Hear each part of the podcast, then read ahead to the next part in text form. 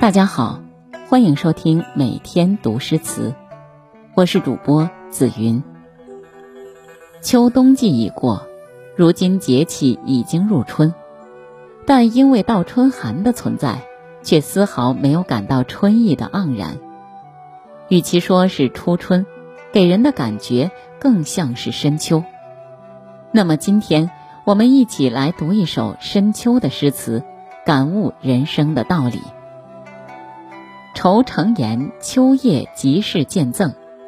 韩翃。长殿迎风早，空城淡月华。星河秋一雁，真处夜千家。节后看鹰晚，新期卧一赊。向来吟秀句，不觉已鸣鸦。这首诗是大历史才子韩翃卧病闲居之时，以秋夜为题，酬贺好友程岩的。这首七律是一首非常有艺术和品鉴价值的诗，读后也很容易引起读者的共鸣。无论岁月已过千年，但这种对四时的感受、对人生的体悟不会变。诗中有秋夜的辽阔清冷。有岁末的感慨和惆怅，也有自我的和解。钿一般是指竹子，比如唐朝诗人李益的这首：“水闻真殿思悠悠，千里佳期一夕休。从此无心爱良夜，任他明月下西楼。”而淡字，在诗词中，我们一般就把它当作淡就好了。比如李煜的这首“数点雨声风约住，朦胧淡月云来去”，这句话的意思就是，院内的修竹已经早早迎起了秋风。这秋夜中的月色淡淡洒满了寂静的空城。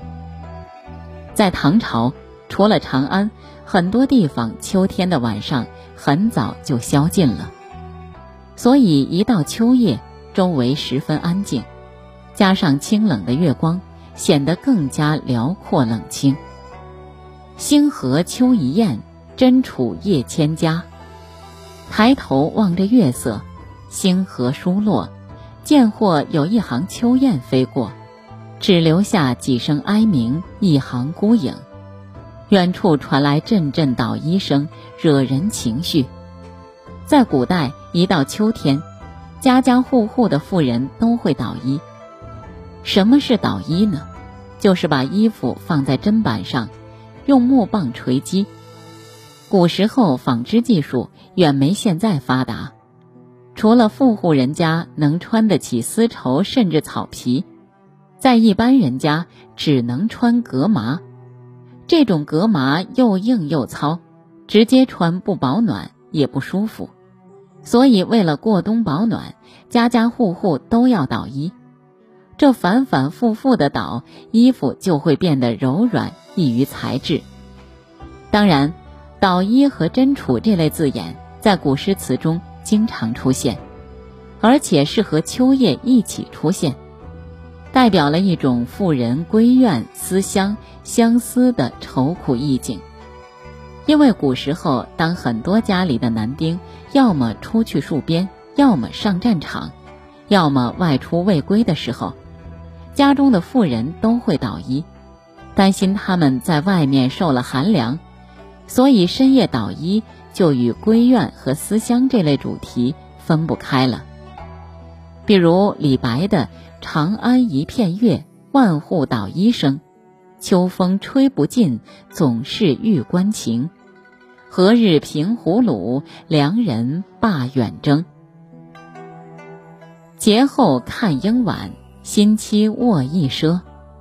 这句和前几句都不一样，不是写所观之景，而是写心中所感，倾诉心中的惆怅。眼看着节后已经到了深秋岁末，可自己却因为卧病闲居，心中所期都落了个空啊。深秋在古人眼中是岁末时节，每逢到这时候，除了是收获的季节，也是盘点一年自己学习所进、事业所长、家庭所慕的时候，更是感慨时光飞逝、岁月不逮的时节。如今韩红因为卧病闲居，岁末的时候感觉到一年的仕途无所尽，还有其他心愿也未能了结，所以难免心生感慨和惆怅。但能够与朋友将这种愁苦托出，也算是一种情绪的宣泄吧。向来言秀句，不觉已鸣鸦。这最后一句似乎已经与自己和解。当愁苦被宣泄而出，心中便也没那么堵塞了。刚才还反复吟咏朋友的诗句，不知不觉，窗外的乌鸦已经开始乱啼。是起风了吗？还是天快亮了？这个秋夜独自一人，不知不觉就过去了。这首秋诗也值得我们反复吟咏。生活的年轮不会因为我们的遭遇而停止。也不会因为心愿了结与否而改变速度或重新来过。